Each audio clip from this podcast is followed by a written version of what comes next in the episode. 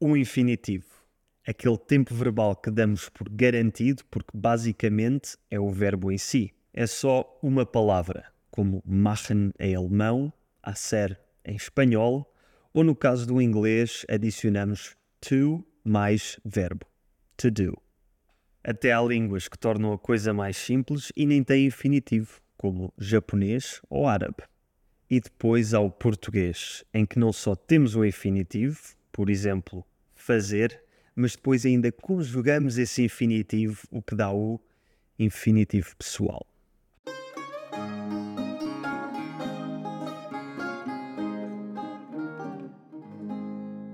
Olá e bem-vindo de volta ao Português with Leo e a mais uma lição rápida de português. No episódio de hoje vou explicar-te de forma prática o que é o infinitivo pessoal e quando e como é que se utiliza. Vou dar-te também 20 frases com o infinitivo pessoal para repetires comigo e desta forma treinares e automatizares a utilização deste tempo verbal. Já agora, se quiseres, podes descarregar um PDF gratuito com o resumo desta lição e com as frases que vamos aprender. O PDF também tem alguns exercícios para continuares a treinar em casa. O link para o PDF está na descrição e se já estás inscrito na minha lista de e-mails, então vai ver o teu e-mail porque já o recebeste. Vamos começar pelo princípio. O que é o infinitivo pessoal? O infinitivo pessoal não é mais do que uma forma do infinitivo que se conjuga. Normalmente os verbos têm uma forma do infinitivo que basicamente corresponde ao verbo não conjugado: ser, estar, falar, ler, comer, dormir, etc. No entanto, em português, em situações específicas, o infinitivo é conjugado, ou seja, adicionamos uma terminação no final do infinitivo dependendo da pessoa verbal. Eu, tu, ele, nós, etc. É aí que temos o infinitivo pessoal. Parece complicado, mas logo aqui temos a primeira boa notícia esta conjugação do infinitivo só tem três terminações diferentes: es, mus e em.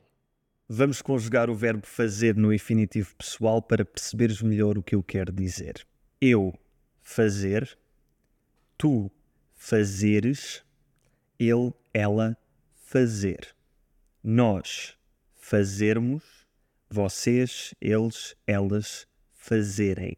Como podes ver, o eu e ele, ela ficam iguais no infinitivo pessoal. Fazer fica fazer. Os que mudam são o tu, em que adicionamos es, fazer fica fazeres, o nós, em que adicionamos mos, fazer fica fazermos, e o vocês, eles, elas, em que adicionamos em, fazer fica fazerem. E é sempre assim em todos os verbos. Afinal, não é assim tão complicado. Ok, já sabemos conjugar verbos no infinitivo pessoal. Agora a parte difícil. Quando é que se usa o infinitivo pessoal? Existem duas situações principais em que se usa o infinitivo pessoal. A primeira é em frases impessoais, ou seja, frases em que temos o verbo ser mais adjetivo, mais verbo no infinitivo. Frases como é importante, era bom, é inútil, etc. Normalmente usamos estas frases quando damos conselhos ou opiniões de um modo geral. Por exemplo, é importante aprendermos o infinitivo pessoal.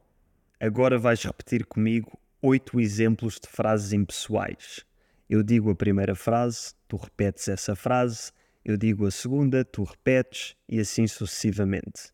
O objetivo é, com a repetição, apanhares a lógica e interiorizares a conjugação no infinitivo pessoal. É obrigatório tirar os sapatos dentro de casa. É perigoso atravessar a rua sem olhar para os dois lados.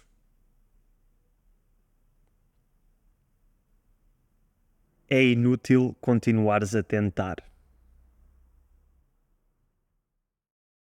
Seria interessante participares na reunião de amanhã. Nesta empresa é fundamental sermos pontuais. É importante sermos honestos conosco mesmos. Era giro eles viajarem conosco. Equipa, é essencial vocês serem atenciosos com os clientes.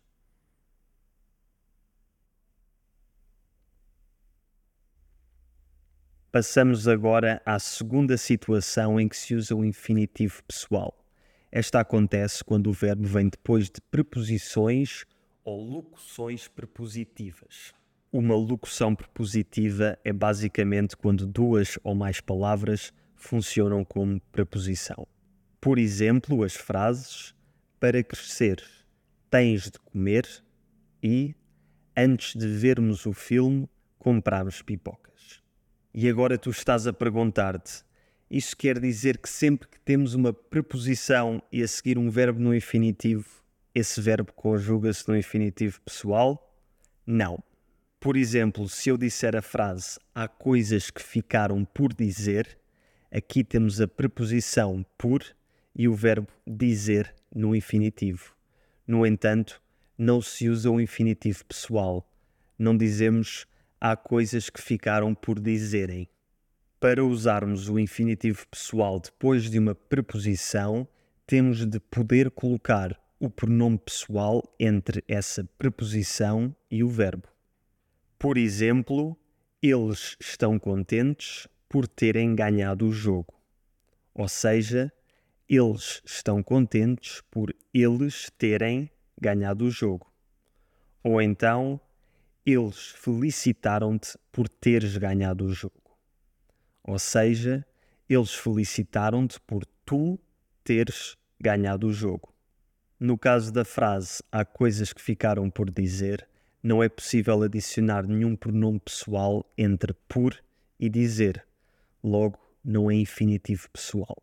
Agora vamos ver 12 frases em que temos o infinitivo pessoal depois de preposições ou locuções prepositivas.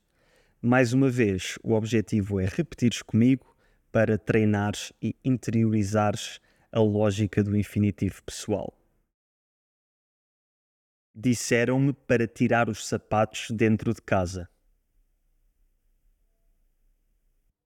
Ele foi preso por ter assaltado um banco. o chefe pediu-lhe para participar na reunião. Já te pedi para não me chateares. É por seres tão teimoso que ninguém te atura. Depois de almoçares, vem ter connosco à praia. vamos de bicicleta em vez de irmos de carro. Não vamos descansar até ganharmos o jogo. Para sermos saudáveis, temos de fazer exercício.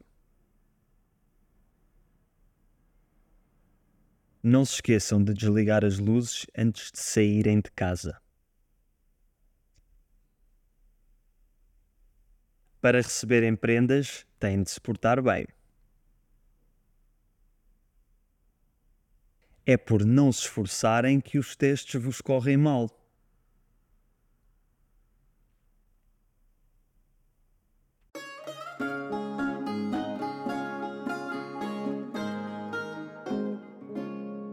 Para concluir, existe um erro muito comum que bastantes portugueses fazem e que eu não quero que tu faças, que é escrever no infinitivo pessoal um hífen quando o verbo acaba em mus. Por exemplo, é importante aprendermos o infinitivo pessoal. Isto está errado. Escrevemos é importante aprendermos o infinitivo pessoal. Só escrevemos tracinho mus quando estamos a usar o pronome pessoal de complemento indireto na primeira pessoa do singular, ou seja, me, a mim, em combinação com o artigo definido os. Isto percebe-se melhor com o exemplo. Ela mostrou-me os vídeos. Ela mostrou-nos. Tu deste-me os bilhetes. Tu deste-nos. O tema da lição de hoje foi escolhido pelas pessoas que me apoiam no Patreon. E portanto, se também tu quiseres votar em futuros vídeos e ter acesso a conteúdos exclusivos para melhorares o teu português, segue o link na descrição para o Patreon, onde me poderás apoiar pelo preço de um café e pastel de nata, um copo de vinho do Porto ou um prato de bacalhau à brás. Obrigado a todos os meus patrons pelo seu apoio todos os meses e obrigado a ti por assistires até ao fim.